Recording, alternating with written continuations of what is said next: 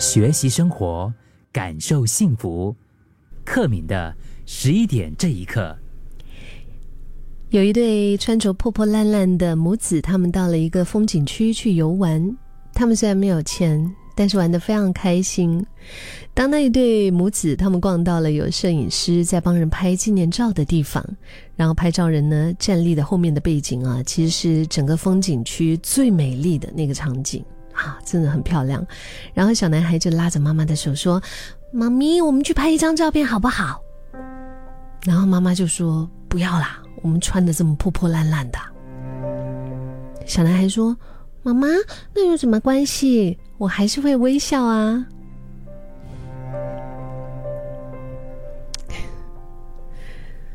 是不是甜甜的？以前有句老话叫做“用微笑应对生活，不管一切如何”。我觉得这句话虽然听起来有点鸡汤哈，但是其实我觉得的确是。哎呀，反正你抱怨呐，你愁眉苦脸呐，日子也是就这样子过去，对不对？我们生活已经够忙了，工作压力已经够大了，有时候我们不自觉啊，嗯，我有时候不小心，呃，偶尔我照镜子的时候，我突然发现说，哇，怎么会？我皱眉头皱了很久，皱到我的眉眉眉间呐，眉宇之间那个地方都有一个十一。你知道我，你知道我讲的那个十一是什么吗？就是你不是皱眉头啊，皱到就是眉眉毛中间会有一条或者是两条，就是我们已经可能在没有察觉到自己表情的同时，可能都忘了怎么样微笑了。像这个小孩子说的一样，他说：“哎，妈妈，那有什么关系？我还是会微笑啊。”我想微笑的力量，比我们想象中要更巨大吧。何全峰老师在他《心态的力量》这本书里面，他有提到过，微笑是转换心情最快的方法。科学上呢，也早已经验证，就是说，只要你露出微笑，你的大脑就会分泌快乐荷尔蒙。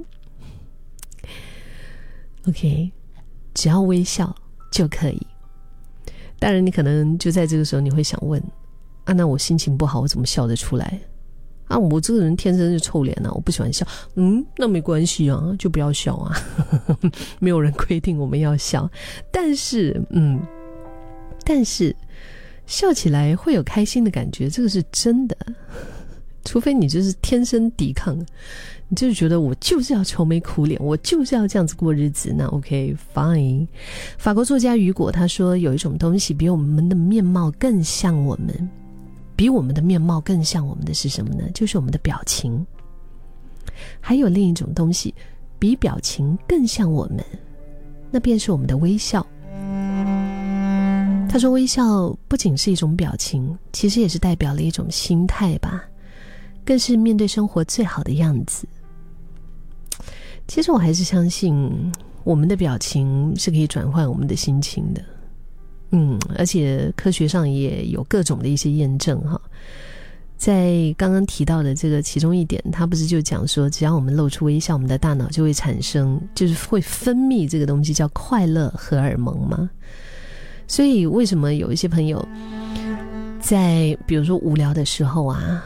然后百无聊赖也不知道干嘛的时候啊，然后就看一些喜剧，对吗？把那些呃周星驰的喜剧啊，随便啦，你要看谁的喜剧都行，就是拉出来，然后嘻嘻哈哈笑一番，笑一番之后，整个人也放松一点。不然的话，哇，就是就是觉得昏天暗地的，也不知道日子要怎么过。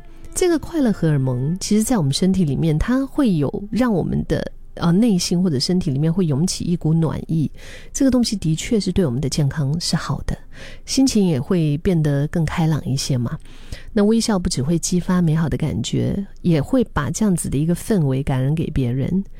如果你就是遇到，比如说处在陌生的环境啊，或者是。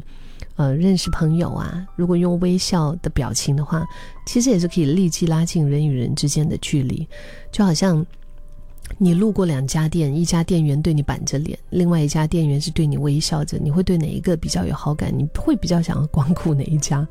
自然而然的，对吗？就是很，哎呀。很自然的，我们心心里面都有答案。我觉得让这个世界特别灿烂的，不是阳光吧？应该是你的微笑吧？你笑起来的样子，真的是可以，哎，我也不知道怎么形容，真的是可以把一切的阴霾都扫去。